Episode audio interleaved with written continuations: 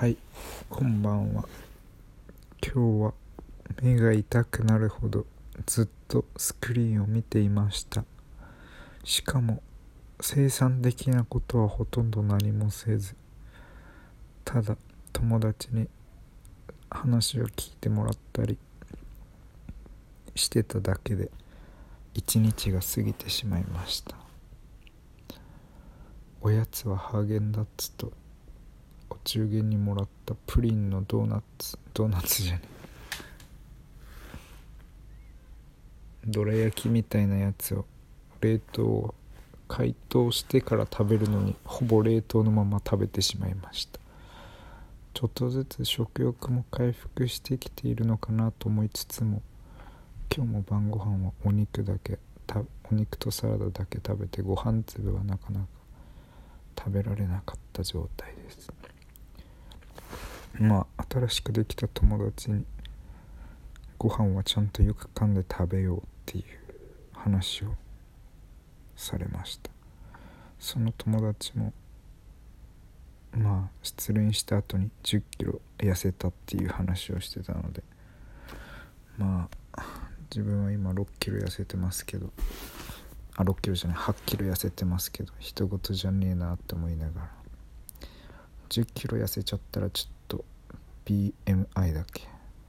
もう18.5を下回っちゃうのでちょっと危ないなって思いつつまあ体重男で46キロまで落ちたらさすがに危ない。まあ身長が低いからというのもあるけれどもでも56キロが今まで平均だったのでさすがに46キロまでいったらやべえって思いながらまあちょっとご飯を食べる場として一人で食べるとやっぱあんま食欲湧かないんで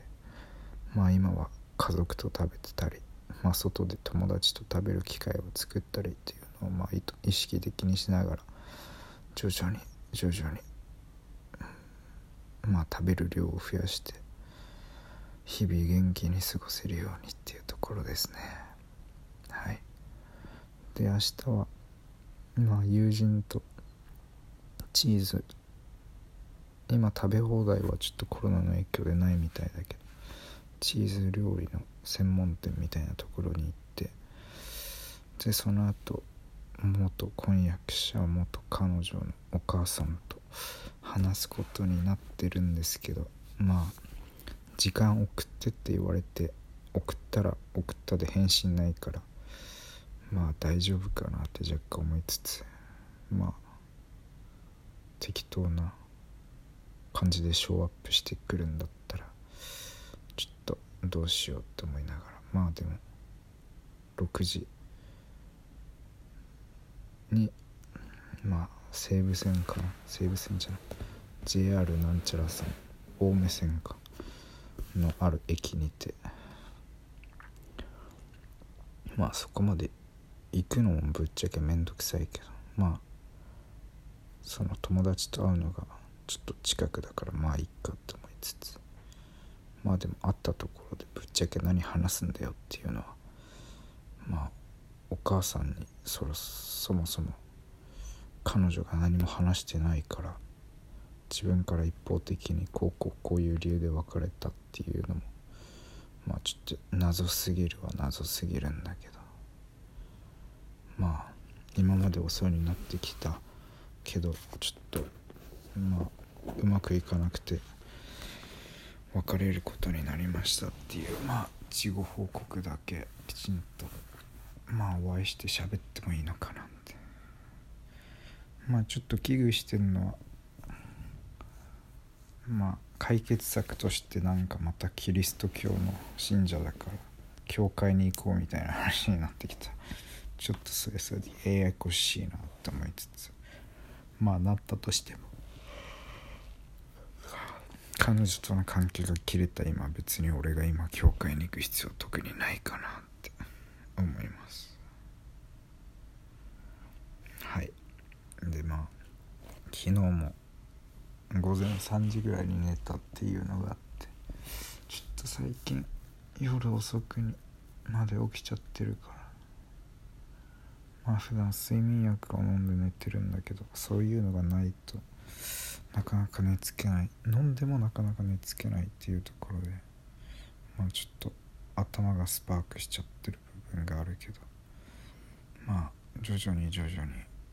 あのやっぱ運動して体が疲れたら寝れるっていうのはまあ過去の経験上あるからまあ今自転車ちょっとロードバイクが盗まれちゃったからなかなかがむしゃらにあの運動するっていうのがまあ難しくて。まあ昔はヨガとかヨガマットと DVD でやってたりまあエクササイズとかもあるんだけど。まあちょっと。また新たにそうやって体を動かすっていうので水泳でもいいんだけどなかなかちょっとわざわざそのためにプール行くっていうのもだるいんでもうちょい気軽に手軽に陸上も昔中高やってたけど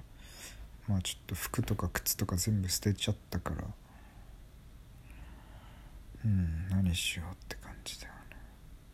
まあ捨てなくてもよかったなって今になって思うんだけどなんかこんまりの片付けの本読んで。まあ大学生になったら違う趣味見つけるかって言って捨てたは捨てたで案外見つかってなかったっていう。まあテニサーだったりダンスサークルだったりまあいろいろあったはずなんだけど結果的に別にどれも続かないでまあスローフードっていう農業をちょっとかじるサークルとかもまあ旅行行ったりしたけどなかなかその時は人間関係築くの難かってまあ結果的にはあんまりどこにも所属感を抱けずまあ文化祭実行委員だけは前期やってたけどまあ後期はそれでもなんか学生団体に力入れすぎて辞めちゃったりしてっていうのがもともといた大学慶応大学の話で。まあ3年半いて結果退学してるんで。まあちょっと勉強してなかったしいやなんだ。モチベーションなかったからまあもったいない金の使い方してんなって思いながら。まあまあまあ。そうね。とりあえず。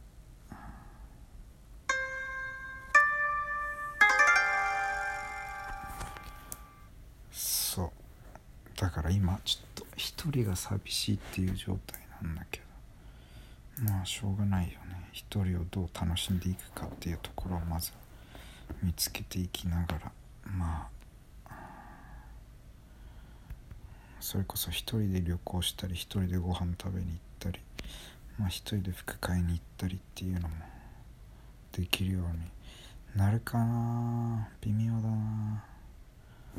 まあ今までいろいろ一緒に全てやってきたところまあね一緒に行ってくれる人がいなかったらやんないといけないはずだけどまあ億劫になってやんないってで家でダラダラしてるってまあうん。どうしましょうね。はあ。まあいいですよ別に。自分の人生ちゃんともうちょい楽しもうって思えないとなかなか人によっては半年とかまあ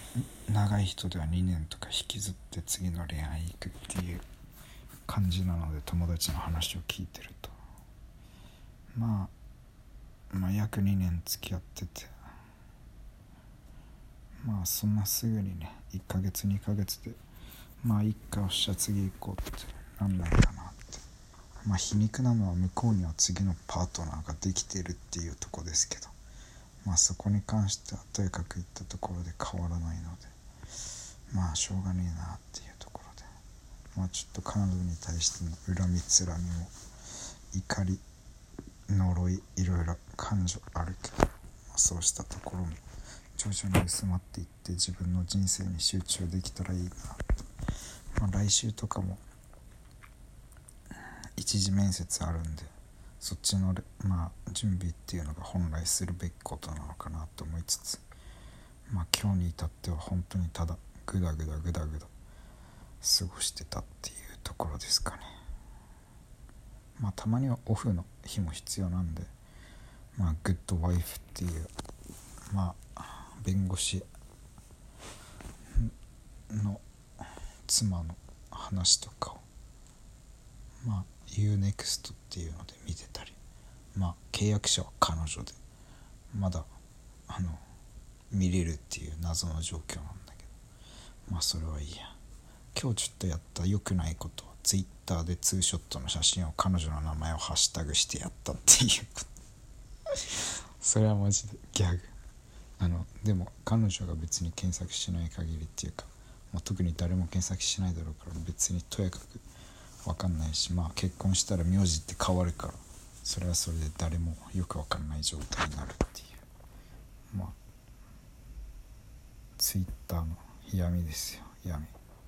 せいぜいあの Google 検索でやっても別にツイッターのハッシュタグは出てこないんで。まあでも YouTube であの指輪の交換した時の動画のタイトルを一回彼女の名前入れてその後もうちょっとさすがにやばいだろうって言って変えたんだけど